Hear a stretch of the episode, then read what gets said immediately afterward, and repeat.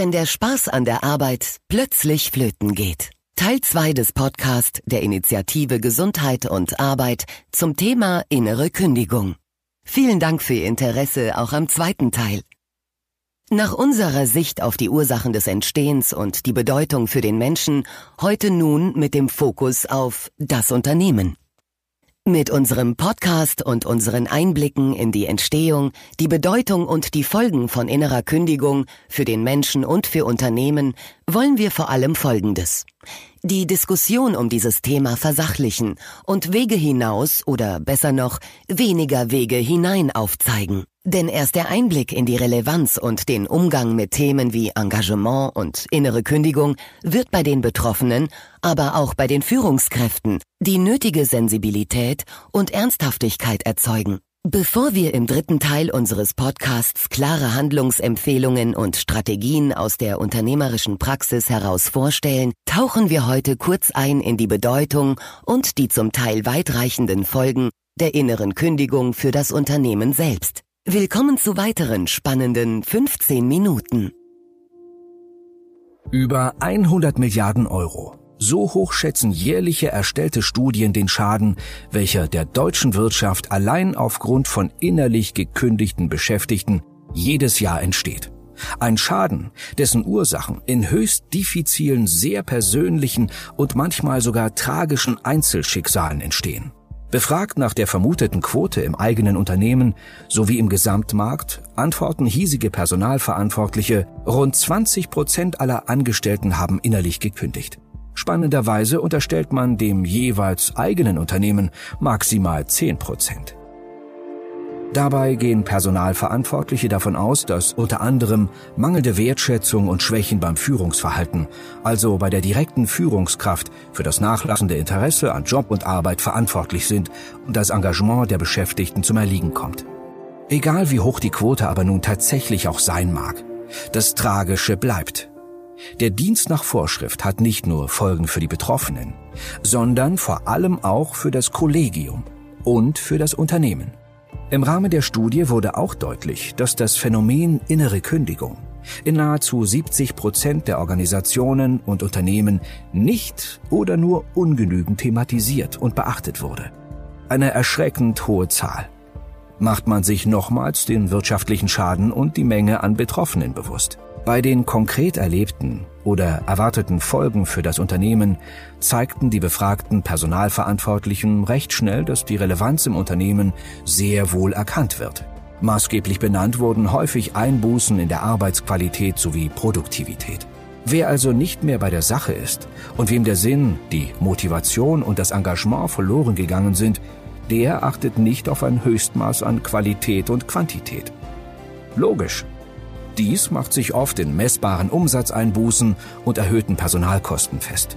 Denn auch ein Anstieg der Fluktuation ist die unmittelbare Folge und damit auch ein permanenter Wissens- und Kompetenzverlust im Team. Immer wieder fangen neue Leute von Null an. Ein Kreislauf, der gestoppt werden muss. Ganz klar erlebt und deshalb auch offen aus den Unternehmen herausgespiegelt, wurden zunehmende Fehlzeiten und häufiger Krankenstand als Folge innerer Kündigung, gepaart mit einer Mehrleistung für das Team, das diesen Ausfall kompensieren muss und somit seinerseits in die Endlosspirale aus Motivationsverlust und Überarbeitung geraten könnte kommen dann aufgrund fehlenden Engagements und der daraus resultierenden spürbaren Folgen gar noch Imageverluste, beispielsweise bei Kundschaft hinzu, und bekommen die innerlich gekündigten Einzelschicksale auch noch eine Relevanz für das Arbeitsklima im gesamten Team, dann kann das auf die Gesundheit der anderen Beschäftigten umschlagen. Man spricht hier sogar von der sogenannten Ansteckung. Fatal, aber in jeder Weise nachvollziehbar. Hier kann eine negative Spirale in Gang gesetzt werden, die ab einem gewissen Zeitpunkt nur noch ganz schwer zu stoppen ist. Im Ergebnis wirkt sich das dann negativ auf das gesamte Team, die gesamte Organisation und die Ergebnisse aus und dann kann es für das Unternehmen an die Substanz gehen. Wenn die sogenannte Human Resource eben keine Ressource, sondern ein Hemmschuh wird, dann müssen die Alarmglocken klingeln. Wir alle verbringen den Großteil unseres Arbeitsalltages eben auch mit unserer Arbeit. Und dies ist oft mehr Zeit, als ab und an für die eigene Familie bleibt. Entsprechend wichtig ist das gesunde soziale Gefüge, das Miteinander, das sich stützen und miteinander arbeiten. Umso offensichtlicher wird die Folge für das Unternehmen, wenn eben dieses soziale Gefüge aus den Fugen gerät. Denn wer mit negativen Emotionen nicht mehr bei der Sache ist, und das ergab auch die Studie unter den Personalverantwortlichen, riskiert nicht nur die eigene Gesundheit, nein, er oder sie setzt auch die so wichtigen sozialen Beziehungen im Arbeitsteam aufs Spiel. Und so gerät das Rad ins Rollen. Abnahme der Leistungsfähigkeit und Leistungsbereitschaft, Karriereeinbußen im Einzelnen und Ansteckungseffekte auf das Team. Und letztlich vielleicht sogar die freiwillige oder vom Unternehmen herbeigeführte Beendigung des Arbeitsverhältnisses. Oft sind sich die Führungskräfte und Personalverantwortlichen ihre Automatismen gar nicht mehr bewusst. Und wenn doch, dann werden sie in fester Überzeugung, genau das Richtige zu tun, eben das Gegenteil erreichen. Denn jeder konnte schon mal beobachten oder erleben, wie Leistungsstarke immer mehr belastet wurden, während Leistungsschwächere und damit auch die innerlich Gekündigten gestützt und geschont wurden. Der Effekt aber wird deutlich, wenn man dieses Szenario aus Sicht der Mehrbelasteten betrachtet. Leistung scheint sich nicht mehr auszuzahlen. Vielmehr scheint sie sich zu rächen in Form von Mehrbelastung und die anderen werden geschont. Diese Spirale sieht man oft nur von außen, in der Beraterfunktion zum Beispiel. Im Arbeitsprozess selbst treten solche Prozesse nicht so deutlich zutage. Ein Teufelskreis. Diese Ungleichverteilung von Arbeit, diese Mehrbelastung von Beschäftigten kann zu emotionalen Folgen wie Wut und Unzufriedenheit führen. Vor allem aber leidet die Arbeitsqualität im Team und damit die Motivation, die psychische Gesundheit und das so viel gepriesene Betriebsklima. Da helfen dann auch keine Incentives für die Angestellten mehr, keine opulenten Weihnachtsfeiern oder Kickertische im Pausenraum. Schlimmer noch, sie werden oft zu Schauplätzen gemeinsamer Wut, gemeinsamer Kritik, die eine typische Eigendynamik entwickeln und damit die Kritik- und Beschwerdekultur im Unternehmen komplett untergraben können. Setzt man seinen Fokus auf eben diese Prozesse, dann konzentriert man sich auf die Symptome, statt sich den Ursachen zu widmen und all jene Bedingungen zu bekämpfen, die Auslöser für diese persönlichen und unternehmerischen Konsequenzen sind.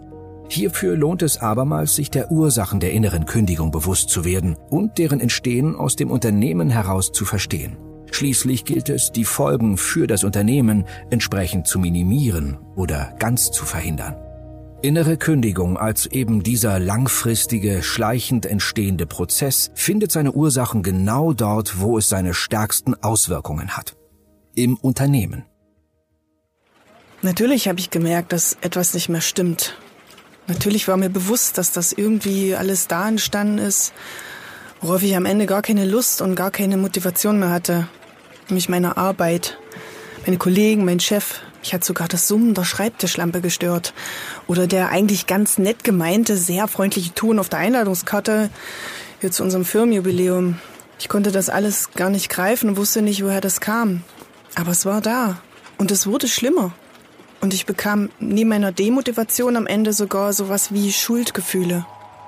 Wer sich nicht mehr für seine Arbeit interessiert, ist nicht nur weniger stressresistent, hat eine geschwächte psychische und körperliche Gesundheit, oder ein deutlich höheres Risiko für Depressionen, Sucht oder Herz-Kreislauf-Erkrankungen.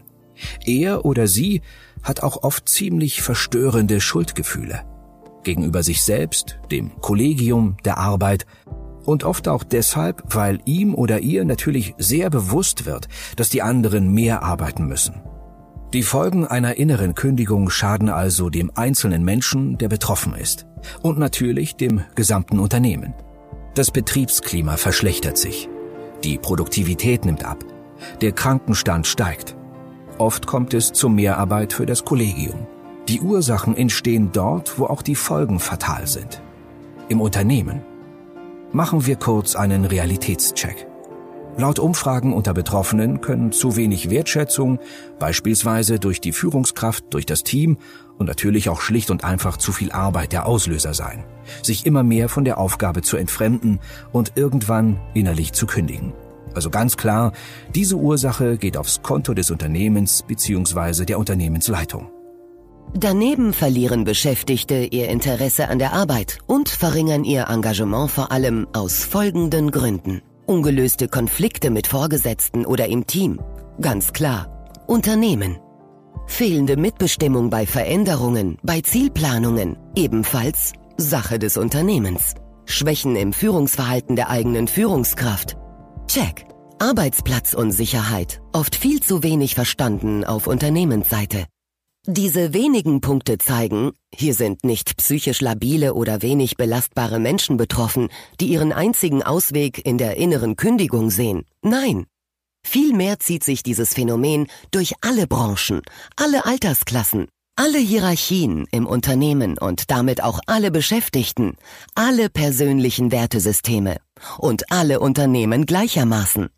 Die von den befragten Personalverantwortlichen vermutete kleinere Quote im eigenen Unternehmen bleibt also ein Wunschtraum und belegt zugleich die in der Studie gestützte Aussage, knapp ein Drittel der Befragten gab nämlich an, dass es im eigenen Unternehmen keine Unterstützungsangebote gäbe, weder für Betroffene noch für Führungskräfte oder Personalverantwortliche. Machen Sie einfach mal den Selbsttest in Ihrem eigenen Unternehmen.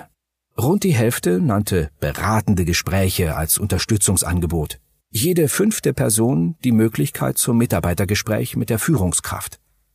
Oder gesonderte Beratungen durch Sozialberatung, Betriebsrat oder externe Beratungsangebote wie Konfliktberatung, Coaching oder Supervision.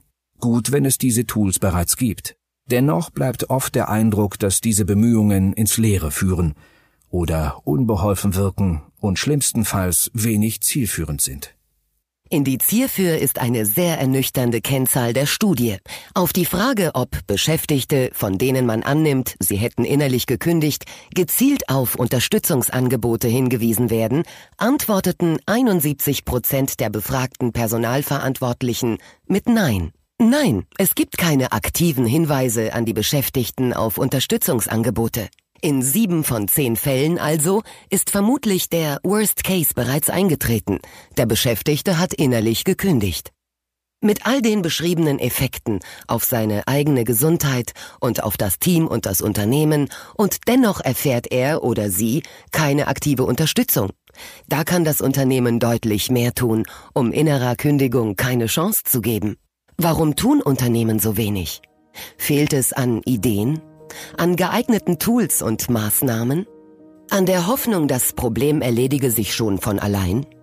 Wie Studie und Podcast belegen, dem ist nicht so. Aber dennoch braucht es wohl auf Unternehmensseite nochmals einiger weniger, aber umso stärkerer Impulse, um diesen so wichtigen Schritt Richtung Belegschaft zu gehen. Was können Führungskräfte im Falle innerer Kündigung tun? Dieser Frage und der erstaunlich großen Zahl an Antworten mit ebenso erstaunlich einfachen und wirkungsvollen Effekten gehen wir im dritten Teil unseres Podcasts nach. Eines jedoch nehmen wir bereits vorweg. Vorbeugen ist besser als heilen. Dieser Spruch ist nicht nur Omas Herbsttipp gegen Erkältungen. Diese Aussage gilt vielmehr auch beim Thema innere Kündigung. Innerer Kündigung vorzubeugen ist erfolgversprechender, als innerlich gekündigte Beschäftigte zu reaktivieren. Das mag zunächst fatal klingen und die aktuell Betroffenen und das Unternehmen demotivieren. Aber auch hier geht es um eine langfristige Gesundung des Verhältnisses von Angestellten und Unternehmen. Und dies braucht ab und an auch den radikalen ersten Schritt. Aber was kann ein Unternehmen nun tun, wenn sich eine Mitarbeiterin oder ein Mitarbeiter in der Abwärtsspirale der inneren Kündigung befindet? Wer sollte aktiv werden? Besteht überhaupt eine Chance, diesen Prozess aufzuhalten oder umzukehren? Ja, diese Chance gibt es. Und sie ist größer und einfacher, als man glauben mag.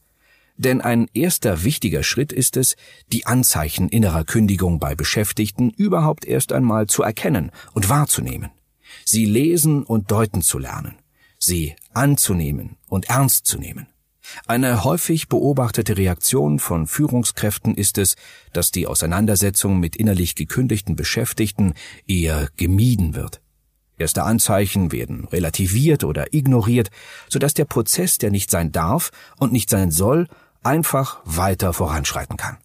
Denn dies ist die hohe Schule der mitarbeiterorientierten und gesundheitsgerechten Unternehmensführung.